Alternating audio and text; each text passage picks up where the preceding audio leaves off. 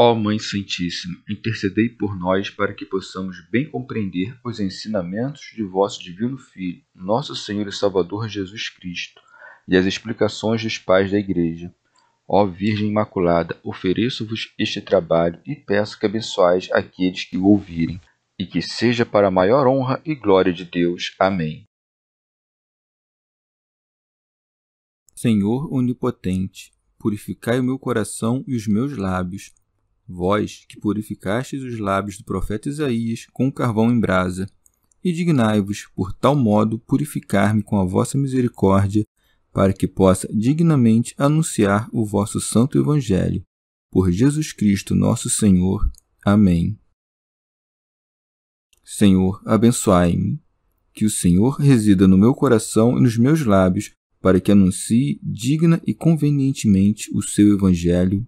Amém. Evangelho de Nosso Senhor Jesus Cristo, segundo São João. Discurso na sinagoga de Cafarnaum. Jesus lhes respondeu: Eu sou o pão vivo descido do céu. Quem comer deste pão viverá para sempre. O pão que eu darei é a minha carne para a vida do mundo. Discurso na sinagoga de Cafarnaum. Os judeus discutiam entre si, dizendo: como esse homem pode dar-nos sua carne para comer? Então Jesus lhes respondeu: Em verdade, em verdade vos digo: se não comerdes a carne do Filho do Homem e não beberdes seu sangue, não tereis a vida em vós. Quem come minha carne e bebe o meu sangue tem vida eterna, e eu o ressuscitarei no último dia pois minha carne é verdadeira comida e o meu sangue é verdadeira bebida. Quem come minha carne e bebe meu sangue permanece em mim e eu nele. Assim como o Pai que vive me enviou e eu vivo pelo Pai, também aquele que de mim se alimenta viverá por mim.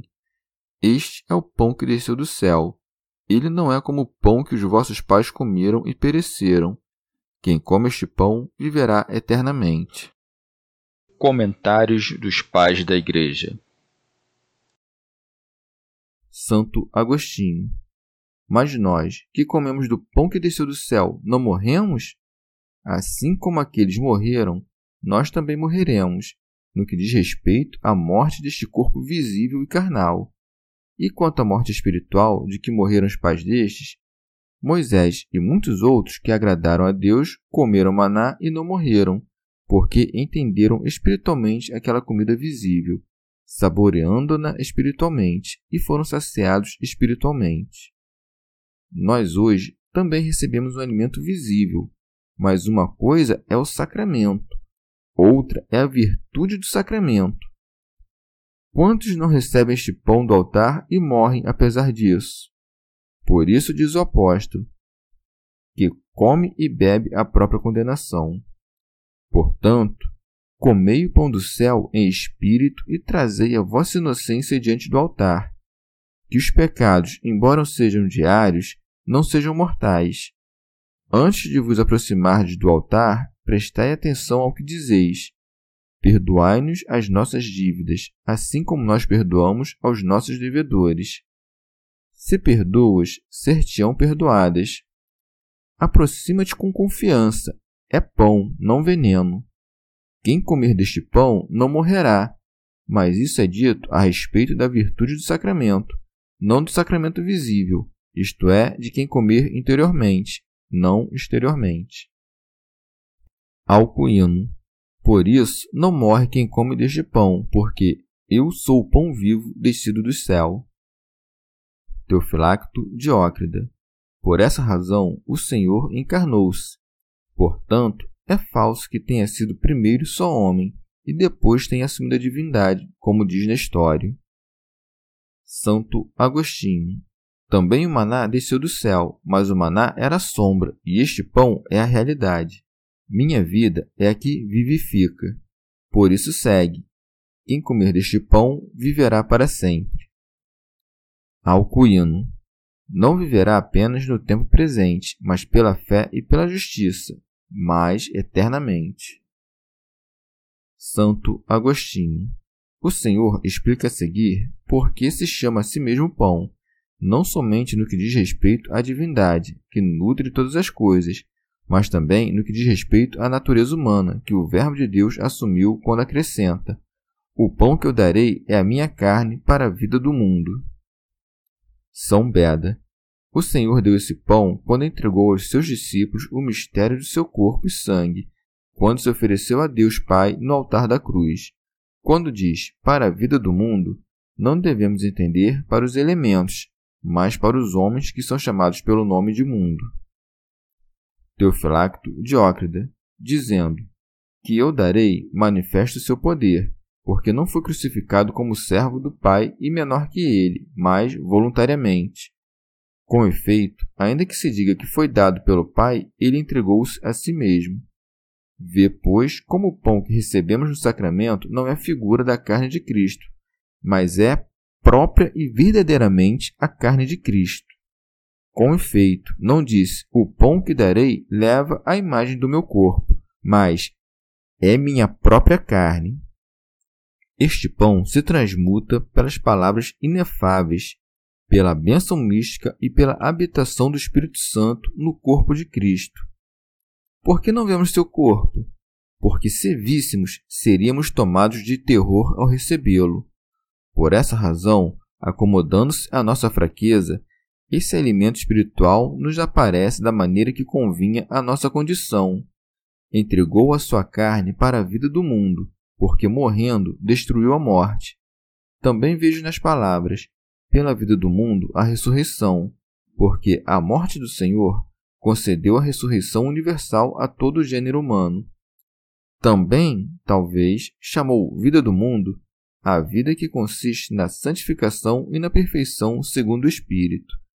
Com efeito, embora nem todos tenham recebido a vida que está na santificação e no Espírito, o Senhor entregou-se pelo mundo, e na medida em que o mundo está nele, todo o mundo se santificou. Santo Agostinho. Como poderá a carne compreender que a carne seja chamada pão? Os fiéis, porém, conhecem o corpo de Cristo se estão empenhados em ser o corpo de Cristo. Façam-se o corpo de Cristo se querem viver do Espírito de Cristo. Com efeito, do Espírito de Cristo não vive senão o corpo de Cristo. Ou por acaso o meu corpo vive do teu Espírito?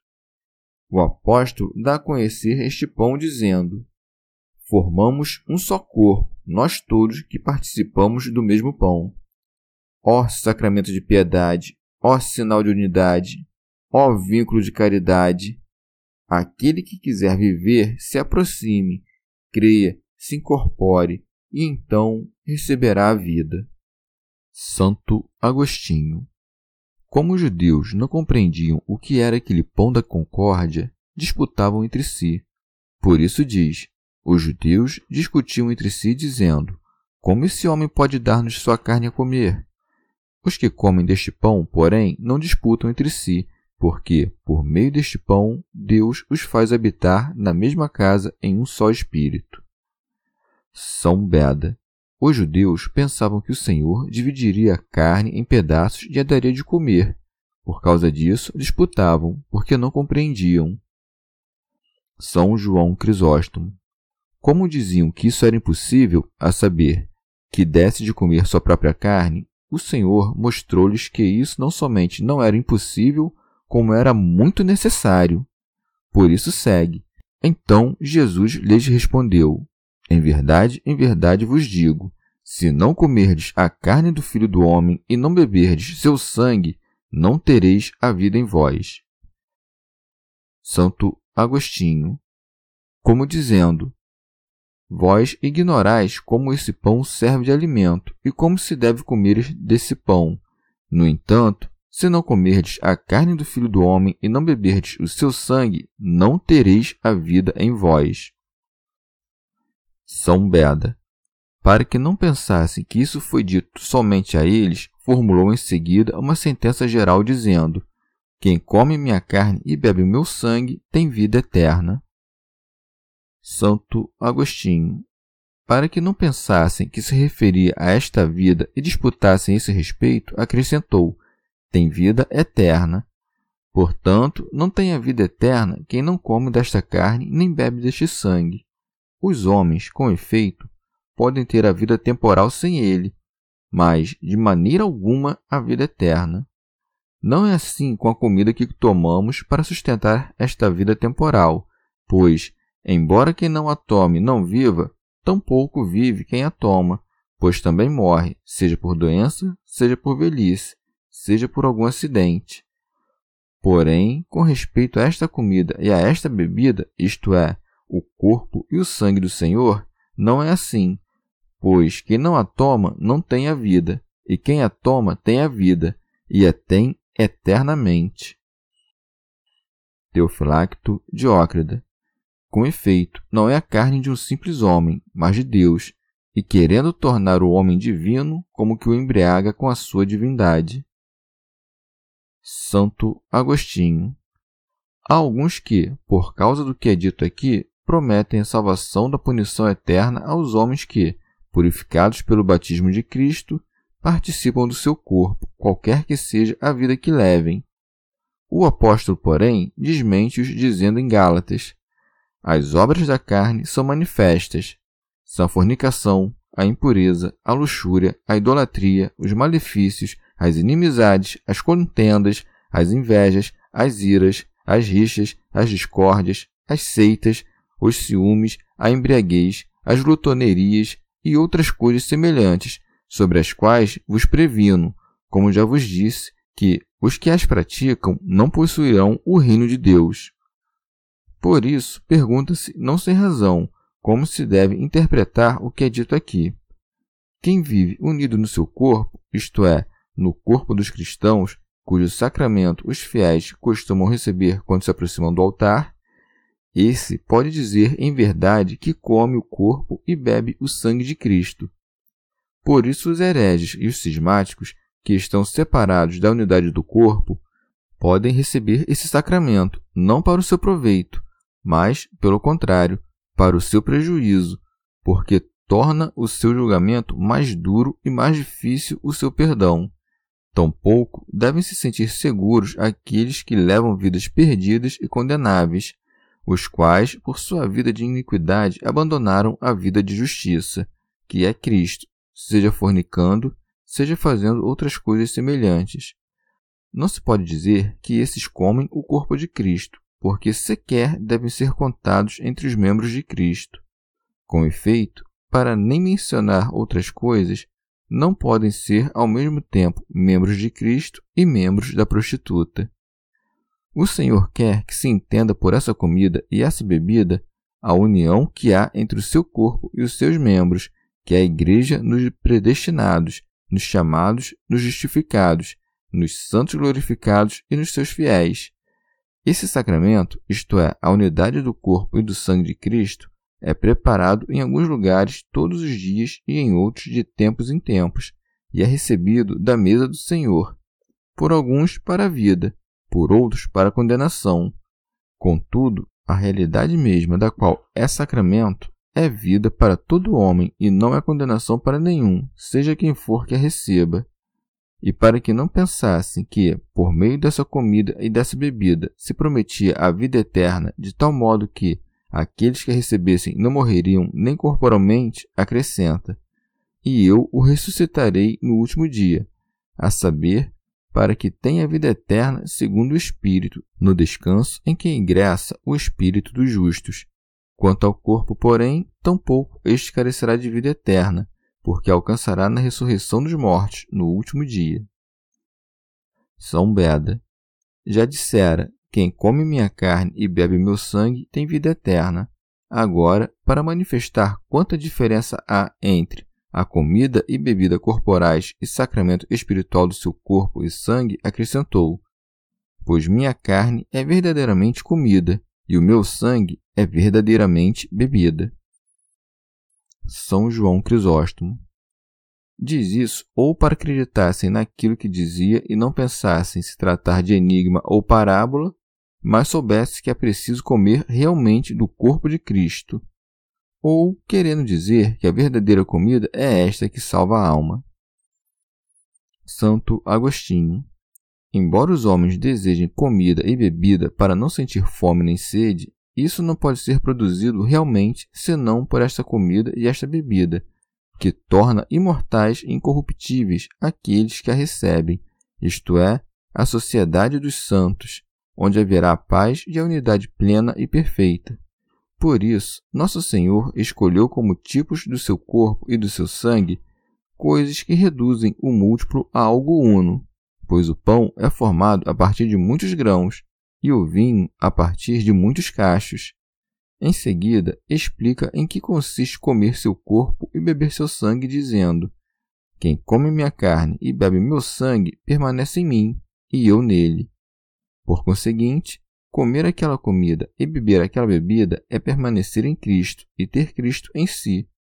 Por isso, aquele que não permanece em Cristo e em quem Cristo não permanece, sem dúvida nenhuma, não come sua carne, nem bebe seu sangue, mas, pelo contrário, come e bebe de tão grande sacramento para sua condenação.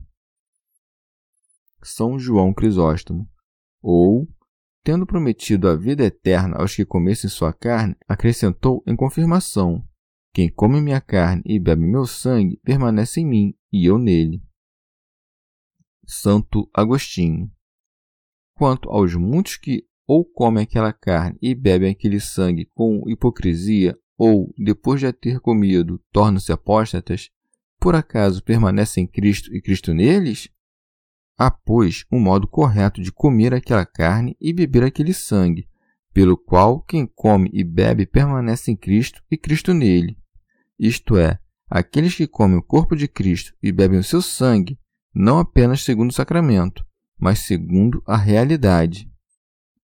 São João Crisóstomo como eu vivo, é claro que ele também viverá. Para provar isso, acrescenta: Assim como o Pai que vive me enviou e eu vivo pelo Pai, também aquele que de mim se alimenta viverá por mim. Como dizendo: Eu vivo como o Pai, para que não se pensasse que não foi gerado, acrescentou, pelo Pai, indicando que o Pai é o seu princípio. Quando diz: Aquele que de mim se alimenta viverá por mim, não se refere simplesmente à vida, mas à vida justificada. Com eles, também os infiéis vivem sem comer daquela carne. Tampouco diz isso a respeito da ressurreição comum, pois todos serão ressuscitados, mas da ressurreição gloriosa que recebe a recompensa. Santo Agostinho. Mas não diz, assim como eu me alimento do Pai e vivo pelo Pai, o que se alimenta de mim, esse também viverá por mim porque o filho não se torna melhor por participar do pai, ao passo que, pela participação no filho, que é o que significa o nosso ato de comer e beber, nos tornamos melhores, unindo-nos ao seu corpo e ao seu sangue. Se o Senhor disse: Vivo pelo Pai, é porque procede dele, sem prejuízo da igualdade. No entanto, dizendo: Aquele que de mim se alimenta viverá por mim, não afirma a igualdade entre ele e nós, mas mostra a graça do mediador. Porém, se de acordo com isso ouvimos vivo pelo Pai, como aquilo que diz em outro lugar, e o Pai é maior que eu, disso também. Como me enviou o Pai, o que equivale a dizer? Para que eu viva pelo Pai, isto é, para que a minha vida se refira a Ele como ao maior, foi feita minha humilhação à causa que me enviara pois para que cada um viva por mim, há de participar de mim, alimentando-se de mim. Santo Hilário de Poitiers. Não resta espaço para dúvida a respeito da verdade da carne e do sangue de Cristo. Com efeito, segundo o que o próprio Senhor declara e segundo a nossa fé, a carne é verdadeira carne e o sangue é verdadeiro sangue. Essa é, pois, a causa da nossa vida, porque temos Cristo pela carne vivendo em nós, que somos carnais, alcançaremos também a condição em que ele vive pelo Pai. Se nós vivemos por ele na carne, isto é, tendo recebido a natureza da sua carne, como ele não terá naturalmente em si, segundo o Espírito, o Pai, uma vez que vive pelo Pai? Pelo Pai vive, porque a sua geração não lhe conferiu uma natureza estranha e diversa. Santo Agostinho. desceu do céu para que nós, que não podemos obter a vida eterna por nós mesmos, comendo daquele pão, vivamos. Por isso segue. Este é o pão que desceu do céu. Santo Hilário de Poitiers. Aqui chama-se a si mesmo pão, e para que ninguém pense que o poder e a natureza do Verbo sofreram diminuição pela encarnação, disse que o pão era sua carne. Por ser o pão que desceu do céu, mostra que seu corpo é celeste, para que não se pense que o seu corpo tem origem na concepção humana, dizendo que é o pão, manifesta que o corpo foi assumido pelo Verbo. Teofilacto Diócrida com efeito, não comemos a Deus simplesmente, pois ele é impalpável, incorpóreo, nem comemos a carne de um simples homem, que em nada nos poderia aproveitar. Mas porque Deus uniu a si a carne, a sua carne é fonte de vida, não porque tenha passado a ser de natureza divina, mas porque, assim como acontece ao ferro incandescente, que permanecendo ferro manifesta o ato do fogo, a carne de Deus é fonte de vida enquanto carne do Verbo de Deus. São Beda. Para manifestar a distância que há entre as sombras e a luz, entre o tipo e a verdade, acrescenta: Ele não é como o pão que os vossos pais comeram e pereceram.